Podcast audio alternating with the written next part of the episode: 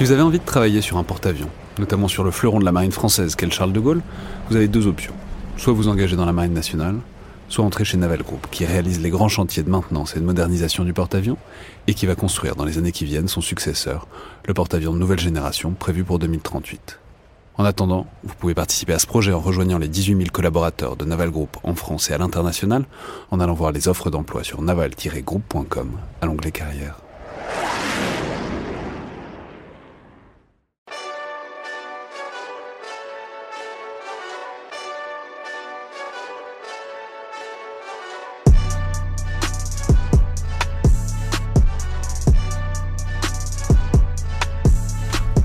Bonjour à toutes et tous et bienvenue dans le Collimateur, le podcast de l'Institut de recherche stratégique de l'école militaire, l'IRSEM, consacré aux questions de défense et aux conflits armés. Je suis Alexandre Jublin et aujourd'hui j'ai le plaisir de recevoir Amaël Guiton, qui est journaliste spécialiste de questions numériques et qui travaille aujourd'hui à Libération, où elle s'occupe notamment avec Pierre Alonso de la chronique Wargames qui est, alors je sais pas comment on pourrait la décrire, mais une sorte d'observatoire régulier euh, de la cyberguerre euh, sur le site libération.fr Oui, c'est, oui l'idée c'est d'avoir une, une, chronique régulière pour réussir à suivre une actualité qui est parfois assez, euh, assez débordante, en tout cas qu'il est plus que, qu'elle ne l'était il y a encore quelques années, et d'essayer effectivement de, d'expliquer un peu ce qui se passe, d'éclairer, de remettre en perspective, de donner du contexte, etc. Ouais, c'est ça. Pour, c'est, alors c'est pour ça que c'est très bien que vous soyez là, parce que la cyberguerre, alors on va en reparler, mais c'est quelque chose de très invisible, euh, enfin, en plus d'être assez abstrait quand on, quand on le voit de l'extérieur, euh, parce que, enfin, je veux dire, ça fait pas tellement de grosses explosions ni beaucoup de morts la plupart du temps. Donc l'un des problèmes, c'est de réussir à se rendre compte de ce que c'est, puisque c'est pour l'essentiel très souterrain. Donc le travail euh, de veille que vous faites, alors avec d'autres évidemment, je crois est complètement central pour, euh, pour réussir à appréhender ces questions. Donc merci beaucoup d'être là. Merci à vous. Et pour commencer, bon, bah, il faut poser la question euh, la plus simple, mais probablement aussi la plus difficile. Comment est-ce qu'on pourrait définir la cyberguerre à Maliton C'est-à-dire, qu'est-ce que c'est? Et aussi, pourquoi est-ce qu'on appelle ça une guerre? Alors en fait, c'est entre guillemets, c'est ça qui est compliqué, au sens où euh, si je voulais donner une définition euh, qui soit très très résumée, on pourrait dire que c'est euh, la guerre menée avec des moyens cybernétiques. et à la fois dire ça, c'est tout et rien dire d'une certaine manière, parce qu'on voit bien aujourd'hui que une, une cyberguerre comme on pourrait la fantasmer euh, n'est pas encore arrivée et on peut par ailleurs évidemment s'en féliciter. En revanche, ce à quoi on assiste euh, effectivement depuis plusieurs années, c'est à une militarisation du cyberespace. Ça fait quand même plusieurs années que, euh, y compris les, états-majors, hein, parlent du cyberespace comme du cinquième milieu après l'air, la terre, la mer et l'espace. si je reprends, alors je suis, je suis venu avec la définition effectivement qu'en donne, donne le département de la défense américain par exemple, qui dit la cyberguerre c'est un conflit armé conduit totalement ou partiellement par des moyens cyber. Il parle d'opérations militaires menées pour interdire à l'ennemi l'utilisation efficace euh, des systèmes du cyberespace et des armes au cours d'un conflit. alors là, vous voyez déjà, là on est déjà dans les définitions, on est déjà dans des trucs très abstraits. Concrètement, ça ressemble à quoi une opération de cyberguerre? Je vais donner nous un exemple. Bah, on pourrait imaginer, par exemple, et c'est ce qui est euh, défini dans la, dans la doctrine française de lutte informatique offensive, euh, qui a été euh, bah, rendue publique en janvier d'ailleurs. On, de la France on, pourrait imaginer, par exemple, typiquement, la neutralisation à distance d'un système d'armes. Ça, ça, fait typiquement partie des choses qui rentrent dans la doctrine d'emploi française de l'arme cyber. Donc, le système d'armes, c'est quoi? C'est par exemple une défense antiaérienne dans laquelle on enverrait un virus Absolument, et c'est d'ailleurs euh, quelque chose qu'Israël a, déjà fait euh, en 2007. C'est un, voilà, une opération qui est, qui est, documentée. Ça peut être ça, mais alors là, là où ça devient évidemment un peu, euh, un peu difficile et un peu plus nébuleux, c'est qu'on voit bien qu'aujourd'hui, le terme, y compris de cyberguerre, renvoie à, on va dire, un, un champ d'observation euh, dans lequel rentrent des, des opérations qu'on n'a pas encore véritablement réussi à définir, et pour cause, parce que c'est toujours très difficile à la fois de savoir qui se cache derrière et, euh, et à quoi elles servent. Mais pour reprendre un exemple effectivement assez, euh, assez récent, qui est celui de NotPetya en 2017, qui est donc ce logiciel malveillant qui s'est d'abord répandu en Ukraine, a rendu qui s'est d'abord répandu en Ukraine et qui a touché le métro de Kiev, des banques, des opérateurs télécoms, etc., et qui par ricochet, par exemple, a, touché très fortement Saint-Gobain en France, vraiment par réticularité, hein, c'est typiquement des, dommages collatéraux numériques. Euh, la Russie est très fortement soupçonnée euh, d'être derrière cette opération. Euh, elle a été d'ailleurs nommément accusée par les États-Unis.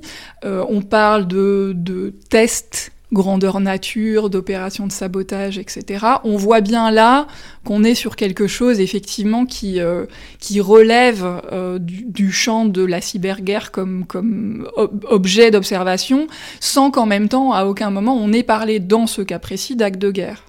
Ouais, alors on va en parler. Mais alors, par exemple, si on essaye de reprendre, disons, depuis le début, d'en faire l'histoire, de quand est-ce qu'on pourrait dater l'apparition de cette espèce de conflictualité euh, dans le cyberespace Alors, on va sans doute que le moment où euh, où la réflexion sur effectivement la montée de la conflictualité dans le cyberespace euh, commence véritablement à, on va dire, à se diffuser et où ça devient un objet du débat public, c'est l'Estonie en 2007. Donc pour euh, rappel, en 2007, euh, le gouvernement estonien décide de déplacer la statue du soldat de bronze, qui est un, monument à la mémoire de l'armée rouge pendant la Seconde Guerre mondiale, décide de la déplacer du centre-ville de Tallinn à la périphérie, dans un cimetière militaire. Ça entraîne euh, des, manifestations euh, très fortes dans le pays, où existe une minorité russophone importante, hein, quasiment un quart de la population. Et il se trouve que juste après ça, l'Estonie est confrontée à une vague euh, d'attaques par déni de service. Donc en plus, c'est quelque chose qui n'est pas techniquement compliqué. Hein. Ça, consiste euh, ni plus ni moins à saturer euh, des serveurs par un afflux de connexion. Mais il se trouve que du coup, ça, bloque ces sites et donc ça a touché à la fois des sites gouvernementaux, des sites privés, etc. Dans un pays qui était par ailleurs déjà très numérisé. Je crois que 95% des opérations bancaires déjà en 2007 se faisaient sur Internet. et, et par ailleurs, l'Estonie a, à cette époque-là, accusé la Russie d'être derrière cette opération. Euh, la Russie disant que euh, c'était des, plutôt des, pirates patriotes, etc. Euh, mais en tout cas, c'est à partir de ce moment-là qu'il y a véritablement, je pense, une, prise de conscience à une échelle beaucoup plus large qu'elle n'était auparavant de, du problème que pose effectivement de la, la conflictualité dans le cyberespace. Alors c'est très intéressant ça parce que ça, ça nous fait pointe tout de suite vers une des dimensions essentielles et en même temps hyper compliquées. C'est ça qui rend, qui rend le sujet très très compliqué. C'est la distinction public-privé euh, dans ces affaires-là. C'est-à-dire, par exemple, quand vous parlez de hackers patriotes, c'est l'idée que ce seraient des opérations, mais qui émanent pas forcément d'un État, qui peuvent émaner par des acteurs privés ou semi-privés. C'est-à-dire qu'il y a toute une galaxie d'acteurs euh, qu'on a peut-être du mal à identifier et qui, disons, prennent à leur compte l'agenda d'un État ou d'une politique étrangère Alors ça, c'est effectivement c'est une question qui est très complexe. C'est aussi, euh, de manière générale, euh, un ensemble de caractéristiques particulières du cyberespace. C'est-à-dire que c'est un milieu qui, qui bouge énormément, où effectivement la distinction entre ce qui relève du public et du privé, mais ne serait-ce que dans l'infrastructure même, euh, n'est pas euh, n'est pas toujours évidente. Où euh, vous le disiez, hein, la question de l'attribution, elle est toujours euh, elle est toujours extrêmement complexe et elle est très politique et elle est en plus à plusieurs niveaux parce qu'il y a savoir qui est derrière une cyberattaque et puis il y a dire publiquement qui est du, qui est derrière une cyberattaque. Et c'est pas exactement la même chose. On, on aura peut-être l'occasion d'en reparler, mais par exemple le, le, la, la pratique française n'est pas la même que celle des États-Unis sur cette question-là. Euh, C'est-à-dire bah, euh, les, les États-Unis ont depuis plusieurs années euh, l'habitude euh, d'attribuer publiquement des cyberattaques. Ils l'ont fait à plusieurs reprises. C'est-à-dire d'accuser, quoi. Oui, c'est ils ont. Et alors, c'est d'ailleurs très intéressant de voir comment ça évolue. C'est-à-dire qu'il y a encore, je sais pas moi, il y a encore 4-5 ans, c'était souvent la Chine qui était euh, désigné euh, derrière des opérations d'espionnage. À partir de 2007, euh, c'est beaucoup la Russie qui est accusé d'avoir commandité notamment le piratage du Parti démocrate, entre autres. Hein. et puis on voit là depuis quelques mois revenir de nouveau la Chine dans les attributions américaines.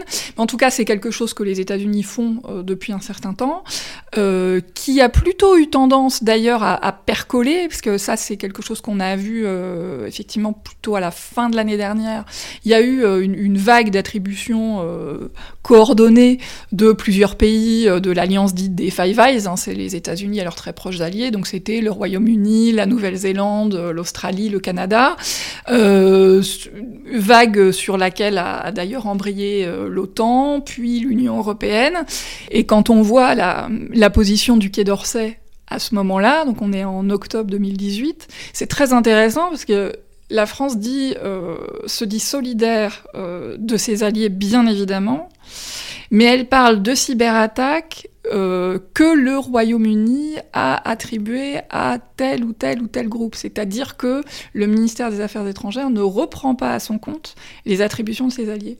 Et ça, effectivement, ça rentre dans une doctrine qui est pour le coup, elle aussi, assez ancienne, qui est qu'on n'attribue pas publiquement des cyberattaques parce qu'on se, on, aura plutôt tendance à les gérer, euh, et avec la Russie c'est plutôt le cas, dans des modes de discussion euh, bilatéraux. Oui, c'est la question du secret de ce qui se passe, euh, de ce qui se passe sous le radar, mais on, on, reviendra dessus, je pense. Mais alors, vous avez, comment dire, ça pose la deuxième question qui est, donc on a vu à peu près comment ça se caractérisait. La deuxième question, ce serait où ça s'arrête? La cyberguerre. C'est-à-dire, vous venez de parler, par exemple, euh, du Parti démocrate, donc ça, c'est, on sait que c'est une discussion qui a lieu beaucoup aux États-Unis euh, dans le cadre du rapport Mueller, etc., mais où, on parle, enfin, où les Américains parlent de cyberguerre de la part de la Russie pour désigner la fuite d'emails euh, de la campagne d'Hillary Clinton fin 2016 qui aurait amené directement ou indirectement à l'élection de Donald Trump. Mais ça, par exemple, c'est intéressant, puisque c'est intéressant de parler de guerre là-dessus, puisque Bon, il n'y a pas eu d'attaque, il n'y a pas eu de destruction, quoi que ce soit. Il y a juste eu diffusion de données qui, a priori, sont vraies. Mais c'est le Parti démocrate hein, qui a prononcé le terme. Ça n'est pas le cas de l'administration américaine. Bon, bah, sans doute parce qu'ils ont compris que ça irait effectivement trop loin. C'est effectivement c'est la question de euh, où ça commence et où ça finit. Euh, il y a une réflexion qui est engagée euh, depuis plusieurs années, à, plusieurs niveaux d'ailleurs. Hein, probablement que le, on va dire la réflexion normative la plus aboutie, c'est celle qui a eu lieu dans le cadre otanien avec le manuel de Tallinn qui est donc euh, qui est donc sorti en 2013. Il y a quand même l'idée euh, qu'on peut parler d'actes de cyberguerre à partir du moment où euh, ça produit des effets graves où il y a une atteinte, par exemple, à des, à des infrastructures vitales, où il y a euh, des pertes humaines ou des blessures ou des atteintes importantes aux biens, etc. Euh... Les infrastructures vitales de qui? C'est-à-dire, si, euh, si on pirate, euh, je sais pas, vous, vous preniez l'exemple de Saint-Gobain, mais ça peut être n'importe quoi. Euh, non, on parle d'atteinte à la sécurité nationale, hein, véritablement, quand même, dans ces cas-là. Euh, et, et, et d'ailleurs, c'est pour ça que si on, si on regarde bien, euh, le, cas de, le cas de NotPetya est, est, assez intéressant, parce que, par exemple... Donc NotPetya, on rappelle, c'est ce virus ce, qui ce fameux virus de, qui s'est diffusé en Ukraine en 2017. Il y a, à ma connaissance, deux compagnies d'assurance qui refusent de rembourser deux entreprises euh, qui ont été touchés par notre pétia en disant euh, ça relève euh, d'une exception au contrat qui est l'acte de guerre. Or, jusqu'à aujourd'hui, aucun pays n'a parlé, dans le cas de notre pétia, d'acte de, de, guerre. Parce qu'à partir du moment où on parle d'acte de guerre, ça veut dire qu'on, implicitement, il peut y avoir une réponse. Et donc c'est évidemment toute la question de où est-ce qu'on met le curseur, puisque euh, non seulement on peut répondre à une attaque cyber, mais y compris, et c'est d'ailleurs quelque chose qui a été euh, notamment euh, euh, dit par, par le ministère des Armées en France, on peut aussi y répondre par des moyens conventionnels. Donc on, voit effectivement que c'est une question qui est extrêmement importante. C'est à partir de quel moment on peut, on peut véritablement parler d'actes de cyberguerre, parce que derrière, ça peut avoir des répercussions. Oui, mais je, je crois que c'est... Enfin, on touche un peu au cœur du problème déjà là, qui est en fait l'application de quelque chose de très normé, en fait, qui est la guerre, C'est-à-dire, bah, pour qu'il y ait une guerre, il faut qu'il y ait une déclaration de guerre. Enfin bon, il y, a, aussi plein de variations de ça. Mais la guerre, c'est a priori, c'est des catégories, en tout cas au moins juridiquement bien établies, et c'est l'application de ça à une sphère, c'est-à-dire le cyberespace, où tout est sinon nébuleux, mais en tout cas où les frontières sont beaucoup plus floues, quoi, en fait. Mais c'est ça qui est compliqué, mais en même temps, il y a, y a, quand même, euh, y, a, y a quand même une, une volonté partagée d'un certain nombre de pays de, de normer tout ça. Alors c'est, d'ailleurs, c'est, euh, ça, crée aussi des lignes de fracture. Euh, c'est tout l'enjeu de ce qui s'est passé euh, là pour le coup au sein des Nations Unies, où il y a un groupe gouvernemental d'experts qui travaille depuis plusieurs années, euh, qui a fait deux rapports, un en 2013, un en 2015. Et alors justement, ce qui était considéré comme la grande avancée de 2015, c'était qu'il y avait dans ce rapport qui a été endossé par toutes les parties, l'idée que le droit de la guerre, le droit international humanitaire, s'applique au cyberespace. Euh, mais euh, c'est une question qui fait débat, parce qu'il y a par exemple notamment euh, euh du, côté de, du côté de la, de la Chine, l'argument a été donné à plusieurs reprises que si on commence à trop normer cette histoire-là, on encourage aussi à des actions armées dans le cyberespace. Et vous, par exemple, comment vous vous y repérez? Par, exemple pour la chronique pour euh, Wargames, donc je le répète, qui est, votre euh, espèce d'observatoire de la cyberguerre sur libération.fr.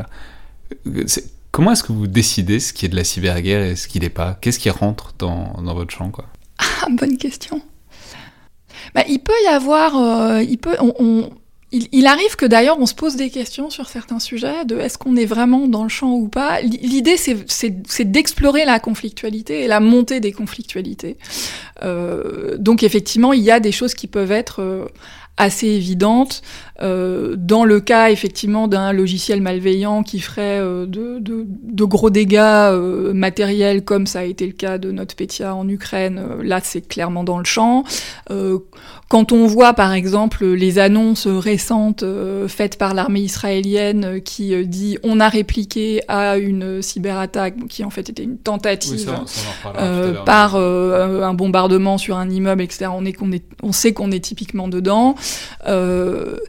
La, la, question peut se poser effectivement avec, euh, avec certaines opérations de renseignement, euh, où euh, à la fois c'est dans le champ et puis c'est pas complètement dedans, mais enfin disons que oui, c'est un peu, c'est toujours un peu au, au jugé quand même. Euh, de manière générale, il euh, y a quand même l'idée que ce sont des que ce sont des conflits entre États. Je pense que c'est effectivement ça va être peut-être principalement ça d'ailleurs la ligne directrice, euh, sachant que Évidemment, ce qui est toujours compliqué, c'est qu'on voit bien que dans certains cas, des États sont soupçonnés, mais on peut pas être non plus complètement certain euh, qu'ils sont à la manœuvre ou qu'ils sont seuls à la manœuvre, euh, parce qu'il peut effectivement y avoir aussi des groupes qui agissent en fonction de l'intérêt de certains États, sans forcément être directement pilotés par, etc. C'est toujours effectivement euh, cette, cette complexité-là, mais en même temps, cette complexité-là, elle fait partie du sujet, parce que cette difficulté euh, à, savoir exactement qui est derrière euh, une, euh, une cyberattaque, ça fait précisément partie du sujet. Ouais, mais alors ça, parlons-en maintenant. C'est vraiment une des caractéristiques principales de la cyberguerre. Enfin, je, pense pas qu'il y ait d'autres domaines et d'autres champs de la guerre où ce soit à ce point-là, que on sait pas, enfin, comment dire, où l'identification des acteurs est un, problème à part entière et quasiment la moitié du problème. C'est-à-dire on ne sait pas qui est qui, euh, puisque un virus, par euh, définition, ça se propage et ça se transmet euh, de proche en proche. Donc comment est-ce que euh, comment est-ce qu'on fait pour identifier les acteurs? Enfin, comment est-ce qu'on sait en fait? Alors pour le coup, ça relève plus du puzzle, du faisceau d'indices quasiment du, du polar euh, que d'autres choses. Enfin, moi, c'est y compris, ça, ça fait partie des aspects qui me, qui, passionnent aussi. Euh, c'est qu'il y a véritablement un, travail de longue haleine euh, pour, euh, pour être capable de, de savoir euh, qui est derrière une cyberattaque, sans d'ailleurs qu'on puisse parfois avoir de certitude à 100%. Euh, les, alors, ce qui est, ceci dit, ce qui est intéressant dans cette histoire-là, euh, c'est que justement, comme la frontière publique-privée est parfois floue, les entreprises de cybersécurité elles-mêmes qui, qui, qui sont confrontées à la diffusion de logiciels malveillants, etc., travaillent aussi à, à décortiquer ces logiciels malveillants, à essayer de remonter les pistes. Alors eux, euh, pour, euh, pour des raisons qui se comprennent et à de rares exceptions près, euh, n'accusent pas des États. En revanche, l'intérêt, c'est qu'ils publient des rapports, et c'est donc très intéressant pour les journalistes aussi de se plonger dedans, parce qu'ils expliquent bien justement comment ils peuvent identifier tel ou tel acteur derrière tel morceau de code ou, ou, telle opération, parce que sont utilisés les mêmes techniques, euh, les mêmes infrastructures, etc. Euh, et, donc effectivement, on arrive en général euh, à, se faire un peu une idée en combinant à la fois effectivement les éléments, les éléments donnés par les entreprises. il arrive parfois d'ailleurs que les, les, agences de cybersécurité des, des, différents États communiquent aussi et donnent aussi ces éléments techniques. Évidemment, ce à quoi on n'a pas accès quand on est journaliste, c'est à toute la partie qui pour le coup est par ailleurs essentielle à l'attribution, qui est la partie renseignement, véritablement, euh, parce que euh, il y a toujours une combinaison, c'est-à-dire il y a une combinaison d'analyse de traces techniques. Euh, on va regarder le code, on va effectivement essayer de remonter la piste pour savoir d'où ça vient, est-ce que c'est une infrastructure qui a déjà été utilisée dans d'autres attaques, etc. il peut y avoir des indices très triviaux, mais qui, combinés à d'autres, peuvent raconter quelque chose, par exemple, les horaires. Bon, évidemment qu'on soit les ah, horaires. Ah, vous voulez dire les horaires, c'est-à-dire l'heure à laquelle le, le, virus a été lancé en fonction du fuseau horaire, on peut se dire, c'est.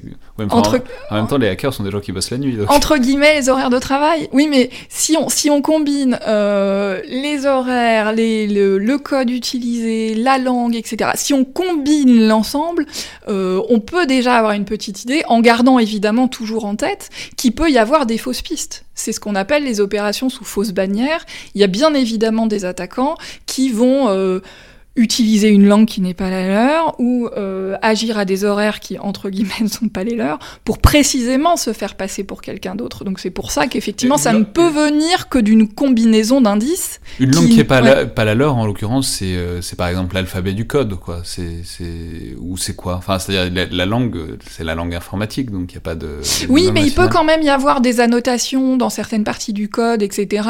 Euh, ou, ou les, les des, des, noms utilisés. Euh, et bien évidemment que euh, utiliser du russe ou du coréen, c'est pas anodin parce que ça peut aussi précisément aiguiller les gens qui enquêtent vers d'autres pistes, euh, etc. C'est pour ça d'ailleurs que même la combinaison de traces techniques en elle-même n'est généralement pas suffisante et que quand on parle d'attribution, en général, ça repose à la fois sur ces éléments-là, sur euh, une analyse globale du contexte, hein, c'est un peu le à qui profite le crime, euh, et puis alors sur des éléments effectivement non publics qui sont des éléments euh, de, type renseignement, et c'est d'ailleurs euh, là-dessus que la plupart des États insistent aujourd'hui. C'est évidemment pas, pas anodin que, que les, les, services de renseignement recrutent aussi des gens qui soient, qui soient capable d'avoir cette capacité d'analyse là. Quoi. Mais non, mais alors aussi ça renvoie à une autre dimension. C'est euh, bon bah on, a compris qu'il y avait une cyberguerre euh, dont peu de gens savaient très bien comment elle se passait à tenter, mais qui se passe, qui se. Moi je parlerais plus quand même de, de entre guillemets de cyberguerre de basse intensité. C'est-à-dire on n'est pas aujourd'hui dans le cyber dans des niveaux de conflictualité hyper élevés. On, on voit bien que ça augmente ouais. au fur et à mesure des années. Euh, et on voit bien d'ailleurs que parfois il y a effectivement des choses euh, euh, qui, qui, qui, commencent à, à, donner le frisson parce que ça permet d'anticiper aussi sur autre chose. Et je pense que pour le coup, notre Fétia a quand même fait flipper pas mal de gens et c'est assez logique parce que là, on voyait quelque chose qui était à la fois très rapide avec un, un impact visible très vite, des trucs qui tombent en, voilà, des trucs qui tombent en carafe, etc. Et qui en plus a à éclabousser euh, un peu partout, euh, justement parce que euh, bah, les, réseaux étant connectés entre eux, il, il, peut aussi y avoir, y avoir des effets qui n'étaient pas forcément anticipés. Ça aussi d'ailleurs c'est une caractéristique assez fondamentale du cyberespace, c'est qu'on ne peut pas forcément quantifier de manière très précise l'effet que va avoir une attaque informatique. C'est une vraie difficulté parce que, alors, ça peut euh, à la fois avoir moins d'effets que prévu. Euh, parce que, par exemple, euh, on essaie d'utiliser euh, une vulnérabilité qui aura été patchée entre-temps, etc. Patchée, ça veut dire corriger. Corriger, et puis ça peut avoir plus d'effets que ce qu'on avait anticipé, parce que justement, ça va se répandre à des endroits qu'on n'avait pas forcément imaginé. Et, c'est, et, et effectivement, c'est toute la question que pose, euh, que pose, que pose NotPetya, euh, ou que posait d'ailleurs deux mois avant euh, WannaCry, euh, qui était, bon, là aussi, euh, un logiciel malveillant de type rançongiciel, qui pour le coup s'est répandu très très très très vite dans les hôpitaux britanniques, ça a touché Renault en France, etc. Ça a été super rapide. Euh, et dans ces cas-là, on se demande toujours si euh, le, groupe euh, qui est derrière avait véritablement conscience que ça aurait ce type d'effet. Donc, et alors dans le cas de WannaCry, là, c'est le, le, suspect numéro un entre guillemets, c'est la Corée du Nord.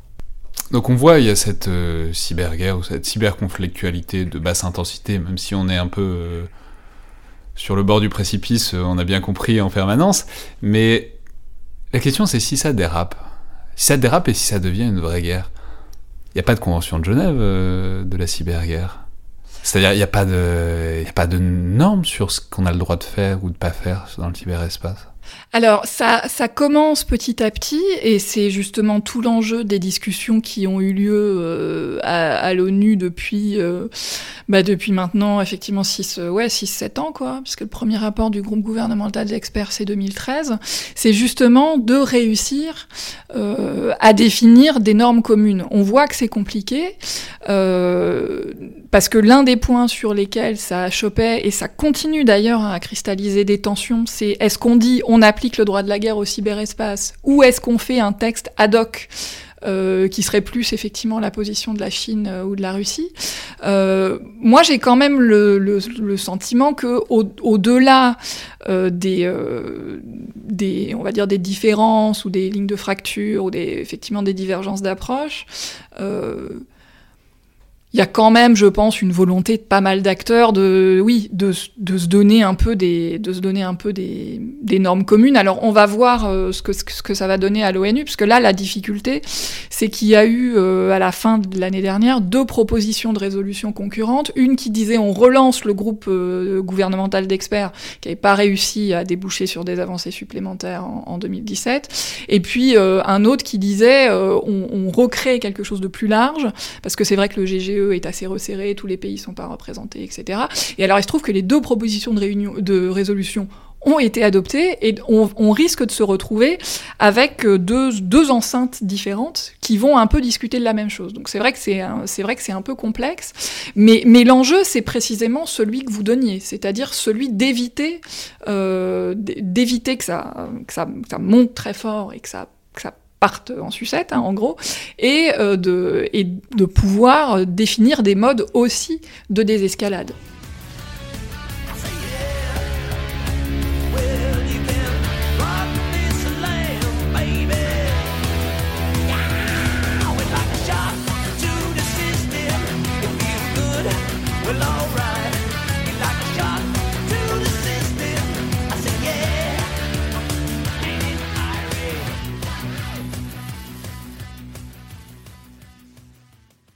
Donc là, on a bien vu cette, euh, cette cyberconflictualité avec toutes ses potentialités et en même temps quelque chose que personne ne contrôle vraiment, y compris euh, les principaux acteurs. Et maintenant, j'aimerais justement parler un peu de ces acteurs. C'est-à-dire, qui est-ce que c'est?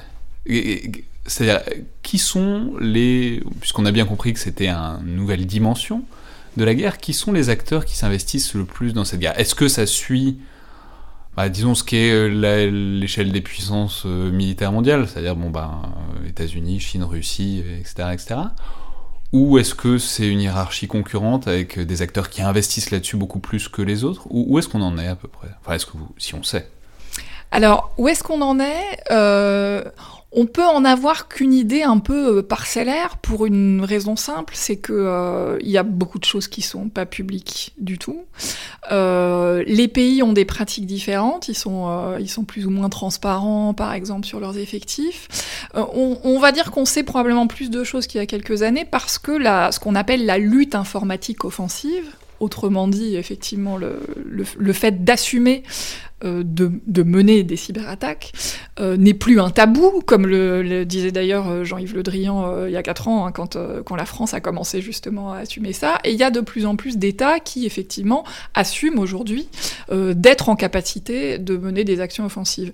Alors, il y a, des pays qu'on retrouve qui investissent beaucoup, beaucoup euh, en termes de moyens. Ça va être effectivement les États-Unis, ça va être, euh, ça va être la Chine, ça va être euh, le Royaume-Uni, ça va être la France aussi, hein, qui, qui roule pas mal des mécaniques quand même ces, ces dernières années.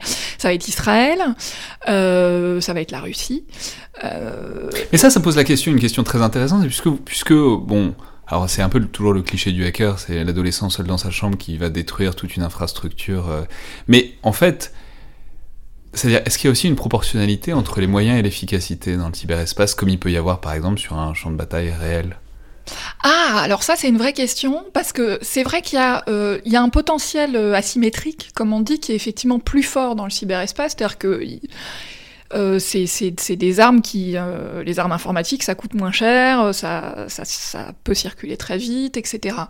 Euh, moi, j'ai quand même le sentiment que euh, plus euh, une, une, attaque informatique est sophistiquée, et plus elle produit des faits, plus il y a de chances quand même euh, qu'elle ait été menée euh, par un acteur étatique. Donc euh, il y a quand même une forme de proportionnalité. En revanche, ce qui est intéressant, c'est qu'on peut voir émerger des acteurs auxquels on n'aurait pas forcément pensé. on parle pas mal de l'Iran, par exemple. on parle pas mal de la Corée du Nord, ce qui pose d'ailleurs une vraie question, mais y compris pour les spécialistes, hein, qui, se demandent effectivement toujours un peu si à, un à certains moments ils ont sous-estimé ses capacités s'il les surestime pas un peu aujourd'hui. C'est vrai qu'on est, on est, on est, toujours dans une forme de flou. Hein. La Corée du Nord, c'est assez raccord avec ce qu'on ne sait pas par ailleurs sur, même sur euh, leur capacité militaire euh, plus générale. Quoi. Oui, oui, puis sachant que, alors on parle beaucoup d'un acteur en particulier euh, qui, qui, est appelé par les, les, entreprises de cybersécurité, Lazarus Group, mais Là encore. Donc ce serait un groupe qui émettrait des virus bah, Ce serait euh, le, le, groupe qui serait derrière le, le, piratage de Sony Pictures en 2014, par exemple, et qui serait aussi potentiellement, enfin en tout cas c'est la, on va dire c'est l'ébauche de consensus à laquelle euh, arrivent les, les, gens qui bossent là-dessus, qui serait derrière WannaCry. Donc, euh, le Alors, le piratage de Sony Pictures, on va peut-être en parler une seconde. C'est intéressant parce que dans mon souvenir, hein, je, vous, connaissez, vous connaissez ça beaucoup mieux que moi, mais les, ça, comment dire, ça, c'est dirigé les regards se sont dirigés vers la Corée du Nord parce que c'était le moment où Sony Pictures sortait un film Absolument. de avec euh, Seth Rogen et James Franco je crois sur euh, autour du dictateur coréen euh, de l'époque. Donc les gens ont supposé que la Corée du Nord avait répondu pour empêcher la sortie du film ou en tout cas pour me pour intimider Alors oui et non, c'est-à-dire que effectivement très peu de temps après, euh, les États-Unis ont, euh, ont, pointé du doigt euh, le régime de Pyongyang. En revanche, il n'y avait pas forcément de consensus parmi les, chercheurs en cybersécurité à l'époque qui trouvaient que bah, que l'administration américaine était allée un peu vite en besogne. Hein. moi, je me souviens de plusieurs papiers à l'époque, y compris d'ailleurs, c'était un peu mon sentiment, hein, c'était de dire bah, c'est quand même un peu pratique, c'est un peu le coupable idéal, etc. Il, il ça a été plus documenté par la suite, euh, y compris par des, voilà, des travaux d'experts.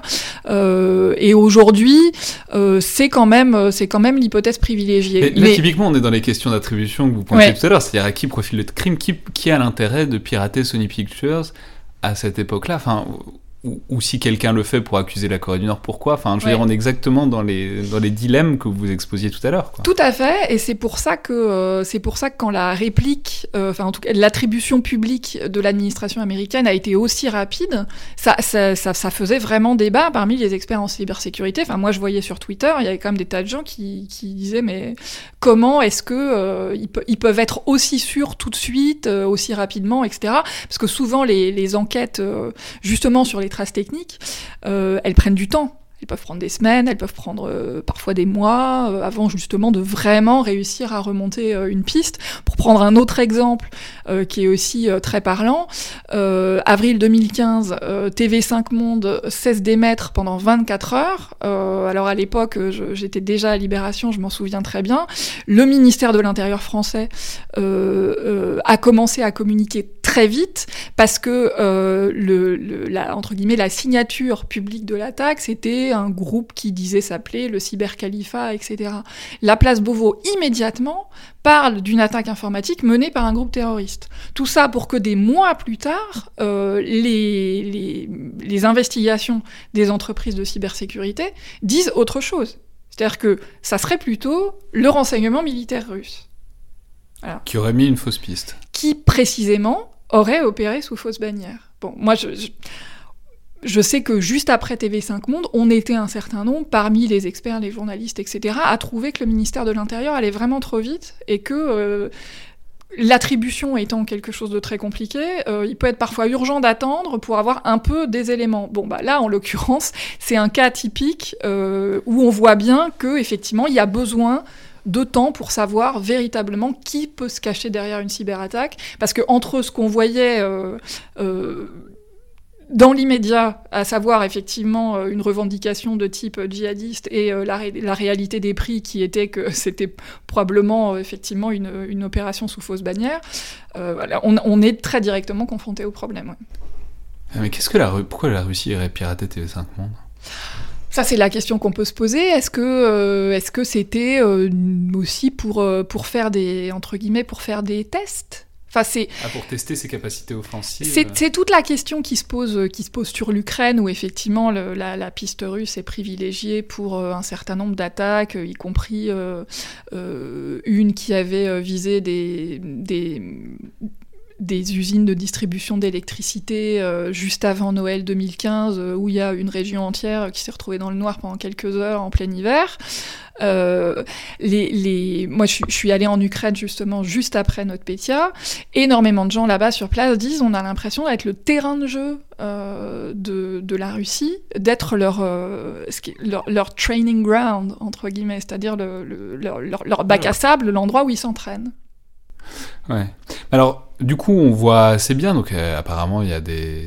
Bon, il y a une puissance dont on parle pas tant que ça, puisque on sait pas trop. Mais enfin, bon, les États-Unis, de toute évidence, investissent massivement là-dedans. C'est tout ce qu'on parle autour de la NSA, etc. Bah, on en parle quand même un peu au sens où, euh, y compris d'ailleurs, euh, si on reprend un peu la chronologie justement de comment se, construit cette problématique aussi dans le débat public, comment émergent ces réflexions, etc. je parlais tout à l'heure effectivement de l'Estonie en 2007, mais il y a aussi un, épisode entre guillemets un peu fondamental qui est Stuxnet en 2010, c'est-à-dire la découverte euh, d'un virus euh, qui avait euh, très manifestement pour objet de freiner le, programme nucléaire iranien en, en, allant faire dérailler les centrifugeuses d'enrichissement d'uranium c'était un peu un secret de polichinelle euh, assez vite que derrière il y avait euh, alors la NSA américaine et, euh, et le renseignement israélien et que c'était une, co-création entre guillemets.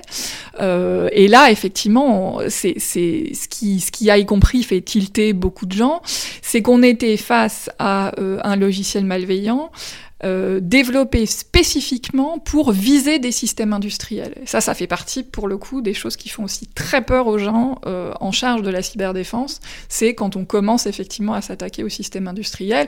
Et ça, la, la première, euh, la première date, entre guillemets, c'est la découverte de Stuxnet en 2010. Donc, et qui permettait effectivement, par ailleurs, d'avoir de, d'avoir aussi la mesure des capacités américaines. Et puis, alors, il y, eu, il y a eu un autre épisode, c'était 2015, si mes souvenirs sont bons, quand euh, l'éditeur d'antivirus Kaspersky euh, a annoncé avoir euh, découvert un certain nombre d'opérations menées par un groupe qu'ils appelaient Équation. et alors là, pour le coup, on était dans, dans, des opérations vraiment très sophistiquées. Enfin, quand on s'intéresse un peu au sujet et qu'on regarde le truc, c'est un peu l'effet waouh, honnêtement. et Équation a été assez vite considéré comme euh, euh, le, la, division de la NSA qui est euh, chargée de la pénétration des réseaux étrangers, qui est, alors ils ont changé de nom, mais à l'époque c'était encore ce qu'ils appelaient la TAO, les, les opérations Tailored Access Operations, les opérations d'accès sur mesure. C'est un peu leur corps de hacker d'élite, quoi. Ouais, donc on voit cet acteur puissant qui a déjà démontré sa puissance en plus, donc j'imagine qu'il y a un facteur d'intimidation enfin, qui en découle. Il y a d'autres acteurs dont on parle beaucoup, donc la Russie, la Chine, euh, essentiellement, et puis des acteurs euh, plus ou moins émergents, donc on parle Israël, euh, mm. l'Iran, etc., éventuellement un cybercalifat, enfin bon, mais, et la France dans tout ça c'est-à-dire, vous en avez parlé un peu tout à l'heure, on en a parlé beaucoup en début d'année, puisque la ministre des Armées, donc Florence Parly, a développé, enfin a, présenté la stratégie cyber de la France. Alors déjà, est-ce que vous pourriez nous dire où en est la France dans ce paysage-là? C'est-à-dire, euh, vous nous avez dit tout à l'heure que c'était un acteur relativement important, mais où est-ce qu'elle en est? Et qu'est-ce que c'était que cette stratégie cyber du ministère des Armées? Alors, dans le cas de la France, euh, il y a effectivement une évolution assez, euh, assez forte en matière de doctrine publique, c'est-à-dire que... mais c'est une évolution qui, qui est assez global hein, sur le fait euh, de justement d'assumer publiquement ce qu'on appelle la lutte informatique offensive. Il y a moins de cas euh, documentés que pour euh, que pour les États-Unis ou la Russie. Ceci étant, en 2015, il y avait eu pas mal de, de, papiers sur un logiciel espion qui avait été baptisé Babar et qui avait été Babar comme l'éléphant. Babar comme l'éléphant, absolument, et qui avait été attribué au renseignement extérieur français. Donc voilà, on, on, se doute que évidemment la France aussi mène des actions offensives. Euh, la différence, c'est qu'effectivement maintenant elle l'assume et euh, y compris elle l'organise. Alors ça s'est vraiment fait par étapes.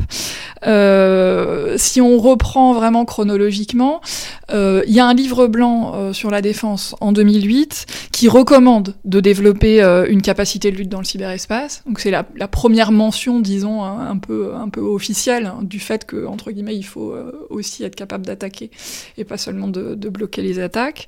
Euh, le livre blanc euh, suivant, donc c'est 2013, euh, dit clairement que le cyberespace c'est le cinquième milieu d'affrontement et dit aussi d'ailleurs qu'une attaque informatique peut constituer un acte de guerre, ce qui évidemment sous-entend implicitement qu'on peut, euh, qu'on peut y répondre.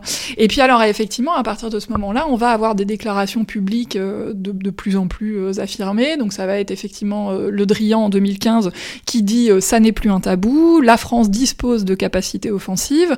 En 2017, c'est la création du commandement cyber au sein du, du, ministère des Armées. Donc c'est de nouveau quelque chose qui coordonne tout. Quoi. Ouais, euh, et qui euh, et qui est justement euh, entre guillemets chargé de chargé de piloter tout ça. Il y y a des moyens aussi, y compris des moyens financiers. dans la dernière loi de programmation militaire, c'est 1,6 milliard d'euros qui sont spécifiquement dédiés à la cyberdéfense. Il y a eu des annonces de recrutement.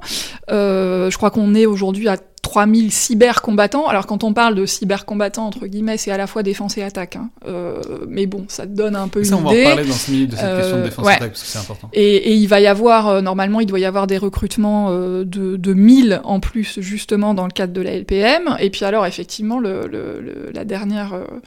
La, le dernier étage de la fusée, c'est cette doctrine publique. Alors évidemment, il y a une partie publique, euh, la doctrine est plus euh, globale.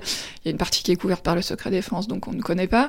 Mais en tout cas, il y a quand même eu une volonté euh, d'affirmer publiquement qu'on fait de la lutte informatique offensive, que c'est une arme opérationnelle à part entière, Alors etc. Ça, donc parlons-en. C'est donc dans ces choses-là, mais enfin spécialement du point de vue institutionnel, ça se divise donc en attaque-défense, c'est-à-dire donc la défense, c'est empêcher que mm. les autres s'introduisent. Mais l'attaque, c'est euh, l'idée que on peut, en l'occurrence la France, pourrait se mettre à attaquer des systèmes ennemis. Bah, c'est, il euh, y a, y a l'idée qu'on peut employer euh, effectivement l'arme cyber comme on dit, euh, dans, un, dans un cadre militaire. Euh, et alors, c'est c'est assez intéressant. Moi, j'avais assisté, je crois que c'était il, y a, il y a près de deux ans maintenant. J'étais dans une conférence dédiée au hacking en France où la keynote était assurée cette année-là par le, vice-amiral Coustillère, qui, était, qui, qui, a été justement le, le, premier à la tête du ComCyber et qui venait clairement euh, pour recruter. Enfin, il le disait comme ça. Il disait le hacker, c'est le boulet du canon, et on a besoin de gens comme vous qui ont euh, voilà votre connaissance, votre expertise, parce que aujourd'hui, euh, l'arme cyber, ça fait partie d'un ensemble. Ça peut venir y compris en appui aux opérations conventionnelles, etc. Et alors, qu'est-ce que, si j'ai bien compris, donc cette conférence de, de Florence Parly en début d'année, la grande nouveauté, c'est qu'elle affichait Ouais. la, la dimension offensive. Alors, euh, comment dire? Ah, J'imagine qu'on se doutait bien, puisque si on- à partir de 2015, il y avait ce donc euh, désormais fameux Babar, euh, qui, qui était un virus attribué à la France. Qui On date même d'avant, je crois que les, les selon, de- selon les rapports des chercheurs, c'est euh, le Babar a servi à partir de 2009. Bon, mais donc on savait que la France avait des Mm. capacités offensives. La question du coup, c'est pourquoi l'afficher et pourquoi en parler? Alors, il y a euh, probablement plusieurs dimensions. Euh, Il y en a une première euh, qui, est, qui, est, qui est pas anodine, qui est celle du recrutement. Parce que des, profils de ce type, pas mal de gens en cherchent, euh, à la fois pour de l'attaque et pour de la défense, euh, à la fois dans le public et dans le privé. Euh, et pour le coup, en général, l'État ne peut pas forcément s'aligner en termes de salaire sur le privé. C'est d'ailleurs une difficulté. c'est une difficulté de, de, de l'ANSI, par exemple, pour recruter des gens. Donc l'ANSI, c'est l'Agence nationale pour la sécurité des systèmes informatiques. Voilà, qui, qui pour le C'est qui, qui s'occupe de la défense, elle. et qui, de manière générale, s'occupe en fait de la protection des systèmes de l'État, sauf ceux justement du ministère des Armées euh, qui ont leur propre qui ont leur propre structure. Euh, mais pour le coup, voilà, ils ont ils ont besoin de gens, ils ont besoin de recruter, et il n'y a pas non plus un vivier délirant. Et les services de renseignement aussi ont besoin de gens, etc. Et donc on voit euh, Donc que il y a une compétition pour les cerveaux, quoi. Il y a, un peu de ça, oui. Et, d'ailleurs, c'est intéressant de voir que, euh, que, que ces différentes parties de l'État euh, communiquent et s'affichent de plus en plus. C'est pas du tout anodin, par exemple, que l'année dernière, dans un, un gros salon euh, justement dédié au numérique euh, qui euh, se tient à Porte de Versailles, qui s'appelle Vivatech, qui est quand même assez business, on va dire, dans, dans son ambiance générale, il y a eu un stand de la DGSE, par exemple ou que la DGSE publie régulièrement des petites vidéos pour faire la promotion de ses stages, euh, etc. Donc, euh, donc je pense que effectivement, ça, c'est assez amusant pour un, pour un secteur qui s'est développé à ce point-là en marge des États et de la légalité, de, que ce soit récupéré à ce point-là, non seulement par euh, le service public, mais aussi par euh, les dimensions les plus militaires. Donc la première partie, Mm. c'est euh, le recrutement, mais alors quoi d'autre?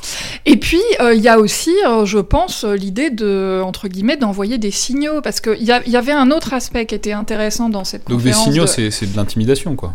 D'une certaine façon, ou oui, enfin, ou en tout cas dire... de menacer un ennemi, de dire que s'ils attaquent, on pourra répondre. C'est un peu effectivement de l'ordre de la, de la dissuasion. Alors pas de la dissuasion nucléaire, hein, parce que c'est vraiment très très différent, mais il y a quand même l'idée de, de faire passer le message à l'extérieur que, euh, que, le- que la France est en capacité de répondre. Et d'ailleurs, ce qui était très intéressant dans la conférence de Florence Parly, c'est que, euh, si mes souvenirs sont bons, c'était mon, mon collègue Pierre Alonso qui était présent, euh, qui me racontait ça, elle a commencé la conférence en parlant d'une campagne d'espionnage menée fin 2017, euh, donc de tentatives en fait d'intrusion dans les boîtes mail de- d'une petite vingtaine, je crois, de cadres du ministère des Armées, et elle a parlé d'un groupe en particulier qui serait derrière cette campagne d'espionnage qui s'appelle Turla, Turla euh, qui euh, est euh, qualifié euh, pudiquement de russophone par un certain nombre d'entreprises. Donc évidemment, parler de, enfin, révéler cette campagne d'espionnage, ce qui est assez rare, hein, parce que les, les, États, les entreprises aussi d'ailleurs de manière générale, révèlent assez peu euh, quand ils font euh, l'objet de, de, ce type euh, d'opération, euh, sauf évidemment quand, quand c'est tellement sur la place publique qu'on peut plus le cacher, enfin, je veux dire, quand, quand Saint-Gobain effectivement se, se prend notre Pétia et se retrouve avec des, des, des chaînes qui s'arrêtent dans ses usines, il y a bien un moment où il faut communiquer. Mais quand ça se voit pas, en général, les gens n'en parlent pas. Or là, elle en parle précisément le jour euh, où euh, elle annonce la partie publique d'une doctrine de lutte informatique offensive. C'est évidemment pas anodin. Et l'idée est bien de faire passer le message, enfin, c'est de montrer ses muscles euh, pour dissuader un adversaire potentiel de venir vous chercher des noises. Enfin, ça, ça paraît quand même assez limpide.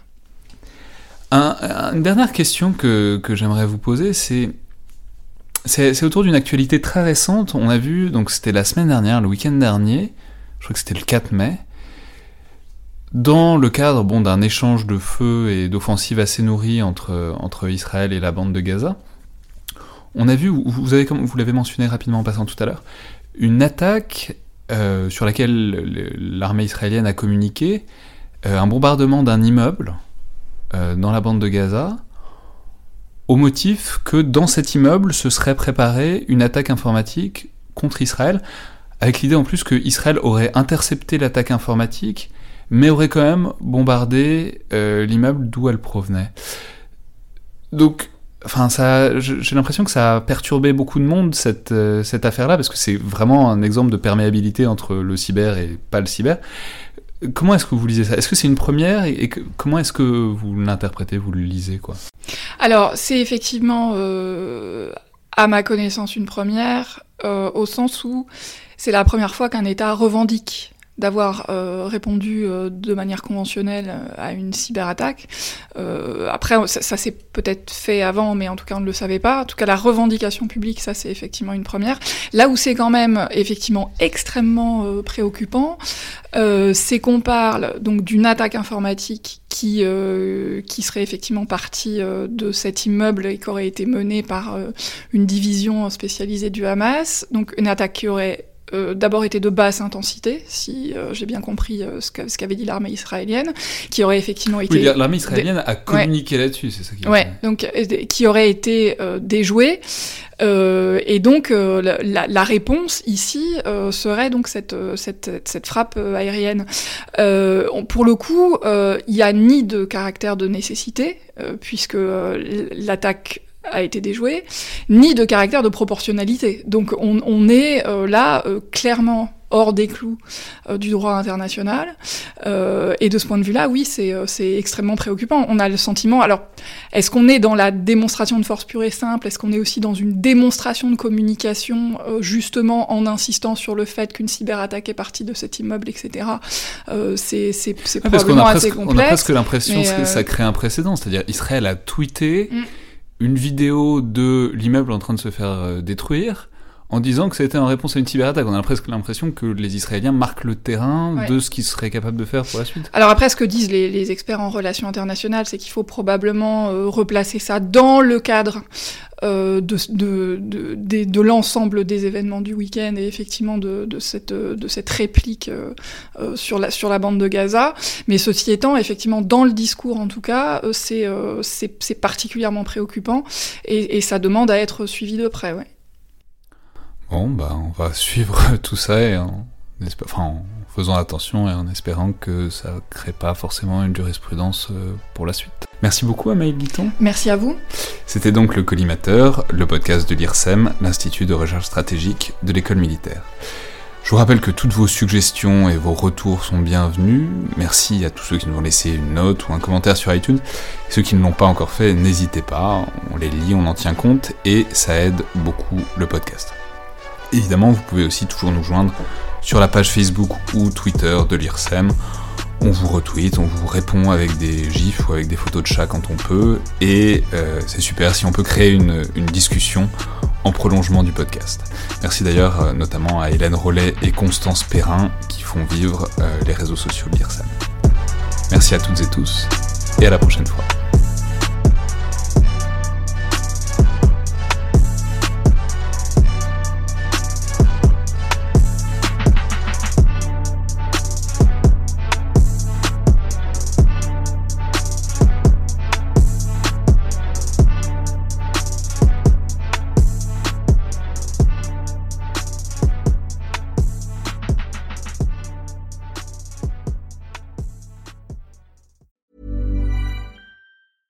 A lot can happen in the next three years. Like a chatbot may be your new best friend.